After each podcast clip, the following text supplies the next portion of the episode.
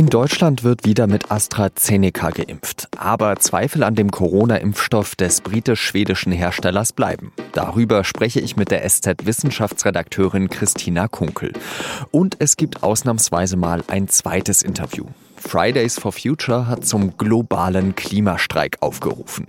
Dazu habe ich die Sprecherin der Bewegung Carla Remzma befragt. Sie hören auf den Punkt mit Jean-Marie Magro.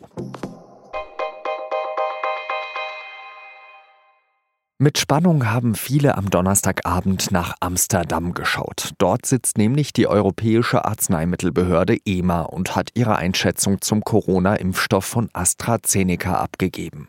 This is a safe and effective vaccine. Its benefits in protecting people from COVID-19 with the associated risks of death and hospitalization outweigh the possible risks. Der Impfstoff von AstraZeneca sei also sicher und wirksam. Verunsicherung bleibt aber. In den vergangenen Tagen sind in Deutschland mehr als ein Dutzend Fälle von sogenannten Sinusvenenthrombosen nach der Impfung mit dem Astra-Stoff bekannt geworden. Die meisten waren junge Frauen. Darüber haben meine Kollegen Lars Langenau und Werner Bartens schon am Dienstag in Auf den Punkt gesprochen. Eine Sinusvenenthrombose ist eine ganz seltene Erkrankung. Dabei wird ein Blutgerinnsel in der harten Hirnhaut gebildet. Die EMA hat entschieden, dass es in Zukunft einen Warnhinweis geben soll, dass solche schweren Nebenwirkungen sehr selten auftreten könnten. Bundesgesundheitsminister Jens Spahn hatte am Anfang der Woche veranlasst, die Impfungen mit AstraZeneca vorerst auszusetzen und auf die Entscheidung der EMA zu warten. Jetzt hat Spahn die Impfungen wieder freigegeben.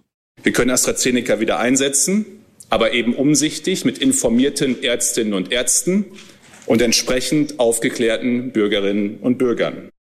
Ist diese Entscheidung überzeugend? Ja, findet unsere Wissenschaftsredakteurin Christina Kunkel, mit der ich gesprochen habe.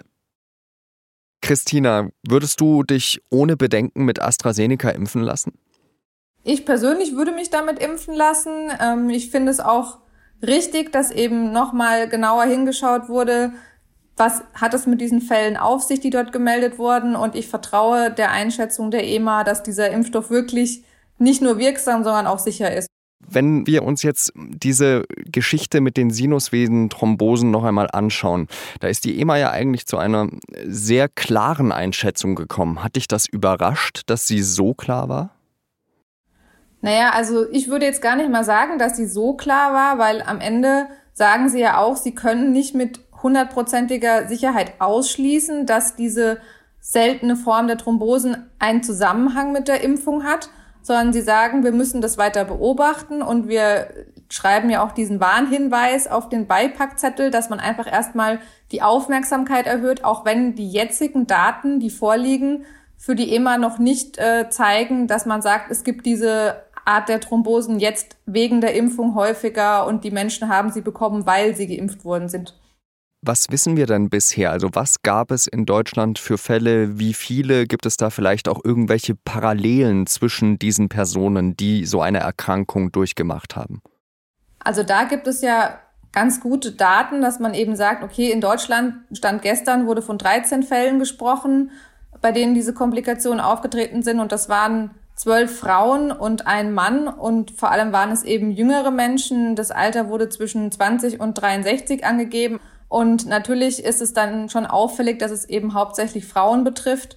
Und da liegt eben auch die Vermutung nahe, dass es sein kann, dass da noch andere Faktoren eine Rolle spielen. Aber es kann eben auch sein, dass man gerade in Deutschland diese Häufung gesehen hat, weil eben hier hauptsächlich junge Menschen diesen Impfstoff bekommen haben, weil er ja bei uns erstmal nur für unter 65-Jährige zugelassen war, während es eben in anderen Ländern wie England zum Beispiel nicht so war und man da hauptsächlich alte Menschen damit geimpft hat. Hätte man da nicht vielleicht auch auf Nummer sicher, sicher gehen können? Und jetzt ähm, zum Beispiel, wenn Jens Spahn dann eben sagt, ab Freitag wird in Deutschland wieder geimpft, dass man da hätte sagen können, aber nur Männer zum Beispiel oder nur Personen, die älter sind als, ich sage jetzt mal, 60 Jahre? Wäre das eine Option gewesen? Ich glaube, diese Option wurde geprüft von der, wurde auch bei der EMA ja genau versucht zu analysieren, ob man das jetzt eben schon sagen kann, ob es wirklich nur an diesem Alter liegt, ob es wirklich nur an diesen jungen Frauen liegt. Wobei man eben sagen muss, dass grundsätzlich eben junge Frauen ein höheres Risiko haben können für, für Thrombosen und dass man eben erstmal weitere Untersuchungen machen muss. Aber es ist eben noch nicht so alarmierend, dass man sagen würde, nein, wir schließen diesen Impfstoff jetzt komplett aus. Der Impfstoff von AstraZeneca war ja schon davor, ich will jetzt nicht sagen ein Ladenhüter, aber es gab einige, die einen Impftermin hatten, ins Impfzentrum gefahren sind und äh, dann wurde ihnen gesagt, sie würden mit AstraZeneca geimpft und dann haben sie die Impfung nicht angetreten. Meinst du, dieses Problem wird sich jetzt noch einmal verschärfen?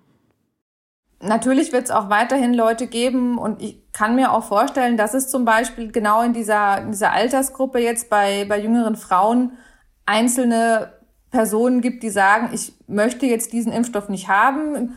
Das mag in Einzelfällen so sein, aber ich glaube jetzt nicht. Ich, Im Moment ist ja immer noch das Problem, dass man viel, viel zu wenig Impfstoff hat für die ganzen Menschen, die impft werden wollen, gerade bei den Jüngeren. Und deshalb glaube ich jetzt nicht, dass es dazu führt, dass jetzt massenweise ähm, AstraZeneca-Dosen ungenutzt rumliegen, weil die Menschen sie nicht haben wollen. Wie kann ich denn erkennen, dass ich eine Sinusvenenthrombose haben könnte?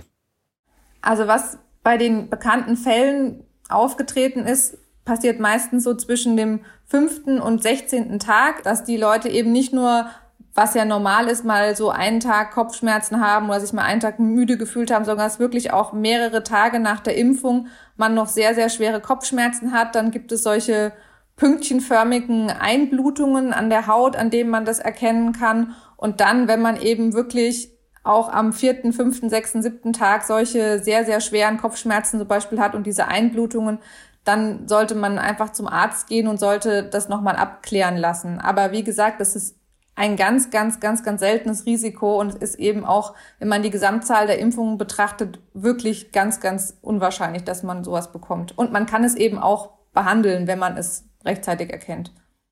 Ganz herzlichen Dank für deine Einschätzung und für deine Expertise, Christina Kunkel. Und dir wünsche ich dann noch ein schönes Wochenende. Dankeschön, dir auch. An diesem Freitagmorgen haben Jens Spahn und das Robert Koch Institut über die Pandemielage in der Bundespressekonferenz berichtet. Special Guest war dieses Mal außerdem der in der Pandemie omnipräsente SPD-Gesundheitsexperte Karl Lauterbach. Alle drei waren sich einig, dass Deutschland in der dritten Corona-Welle steckt. Diese können nicht durch Impfungen gestoppt werden, meint Spahn. Dafür gebe es in Europa einfach noch nicht genügend Impfstoff. Er sprach sich dafür aus, Öffnungen zurückzunehmen. Lauterbach forderte einen sofortigen harten Lockdown. An diesem Freitagnachmittag treffen sich natürlich digital die Bundeskanzlerin und die Ministerpräsidentinnen und Ministerpräsidenten zum Impfgipfel. Im Entwurf für die Abschlusserklärung steht aber schon jetzt ein wichtiger Vorschlag. Demnach wollen Bund und Länder, dass die Hausärztinnen und Ärzte vom 5. April an mitimpfen. Allerdings erstmal nur in sehr geringen Mengen. Auf die 50.000 Hausarztpraxen kommen im Schnitt 20 Impfdosen pro Woche. Die Hausärztinnen und Ärzte sollen erstmal ihre besonders verletzlichen Patientinnen und Patienten gezielt einladen und impfen. Neben der Pandemie passiert natürlich auch etwas. An diesem Freitag haben die Aktivistinnen und Aktivisten von Fridays for Future zum siebten globalen Klimastreik eingeladen. Allein in Deutschland soll in über 200 Städten für mehr Klimaschutz demonstriert werden. Das Programm hat natürlich wenig mit den Demonstrationen aus dem Jahr 2019 zu tun, wo viele dicht gedrängt zusammenstanden. Stattdessen seien die Aktionen kreativer sagt die Sprecherin der Bewegung Carla Remsmar. Fahrraddemos, Menschenketten mit Abstand, Aufrufe im Netz. Remsmar, eine 22-jährige Studentin aus Berlin, malt Kreidebilder. Mit ihr habe ich über den Kampf für den Klimaschutz in der Pandemie gesprochen. Frau Remsmar, die Demonstrationen schauen ganz anders aus als früher, aber die Message bleibt die gleiche, oder? Genau. Und die lautet? Die Klimakrise macht auch in der Corona-Pandemie keine Pause, auch wenn einige Leute jetzt behaupten, Corona sei gut fürs Klima. Das stimmt einfach nicht. Wir haben jetzt schon Emissionen, die höher sind, als sie es vor einem Jahr, also vor der Corona-Pandemie waren. Dementsprechend fordern wir von PolitikerInnen und Parteien eben Maßnahmen zur Einhaltung des 1,5 Grad Ziels ein. Jetzt ist es so, dass mehrere Menschen schon ihren Job, ihre Existenz verloren haben in dieser Corona-Pandemie. Und jetzt wollen sie denen mit Klimaschutz kommen. Da werden denen wahrscheinlich Schauer über den Rücken fahren. Diese Erzählung von wegen Klimaschutz sei schlecht für die Wirtschaft ist grundsätzlich falsch. Das ist eine Frage dessen, wie man Klimaschutzmaßnahmen ausgestaltet. Und im Zweifelsfall ist Klimaschutz vor allen Dingen die wichtigste Weiche, um auch eine Wirtschaft langfristig zukunftsfähig zu erhalten. Ein gutes Beispiel dafür ist zum Beispiel die Automobilindustrie, wo wenn wir es jetzt nicht schaffen, in Deutschland die Weichen zu stellen, dass wir eben wegkommen von immer größeren, schwereren, emissionsintensiveren Autos, dann wird die Autoindustrie keine Zukunft mehr haben. Denn viele, viele Länder, in die Deutschland gerade massiv exportiert, beschließen jetzt Verbrennerverbote Verbote. Das heißt, der Markt wird einfach verschwinden. Und da ist es auch eine Frage von zukunftsfähiger Wirtschaft zu sagen, wir nehmen Klimaschutz ernst und stellen die Weichen eben für diese Transformation hin zu einer klimagerechteren Gesellschaft und eben auch Wirtschaft. Das mit der Autoindustrie, das leuchtet mir ein. Die haben ja auch in diesem Jahr sehr, sehr viele Gewinne eingefahren. Aber in dieser Corona-Pandemie haben ja vor allem Menschen ihre Existenz verloren, die zum Beispiel einen Gastronomiebetrieb hatten oder einen Friseurbetrieb. Dann haben die natürlich Angst, dass jetzt zum Beispiel der Strom teurer wird von Geld, das sie gerade eben nicht haben. Tatsächlich ist, wenn wir wirklich eine konsequente Energiewende schaffen, umzusetzen, wird Strom im Endeffekt günstiger. Denn erneuerbare Energien sind der günstigste Strom, den wir haben können. Das sehen wir auch in vielen Staaten, die es schon geschafft haben, eine Energiewende hin zu Erneuerbaren zu haben, dass dort die Stromkosten mit am günstigsten sind. Ich habe in den vergangenen Monaten immer wieder den Satz gehört, ähm, eigentlich sollte man bei der Klimakrise doch genauso vorgehen wie bei der Corona-Pandemie, weil eben äh, Politikerinnen und Politiker sehr weitgehende Maßnahmen getroffen haben, die man sich vorher nicht hätte vorstellen können.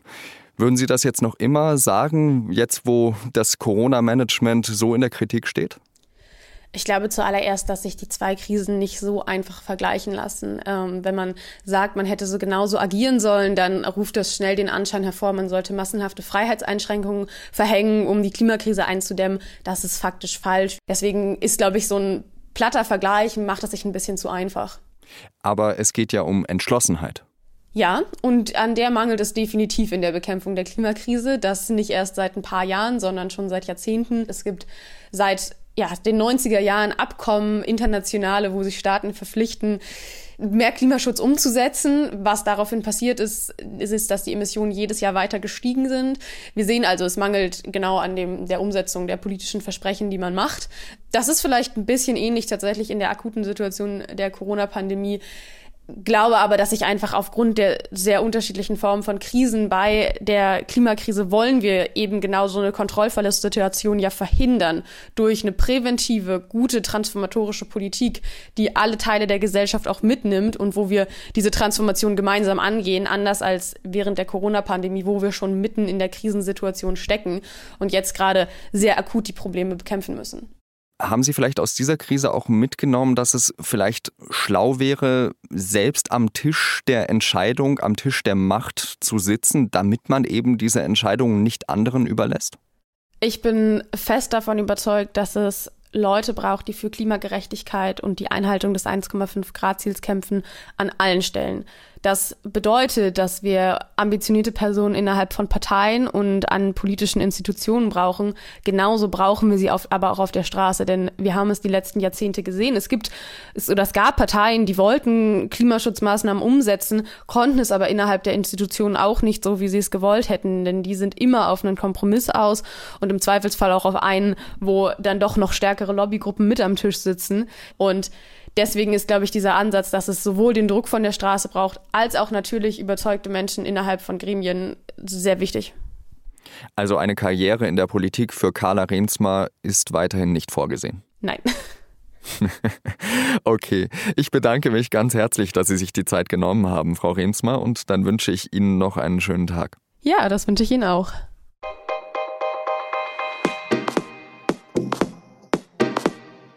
Es gibt ja zum Glück sehr viele Menschen, die unseren Podcast regelmäßig hören. Ihnen dürfte aufgefallen sein, dass wir heute mal ausnahmsweise zwei Interviews und nicht nur eines geführt haben.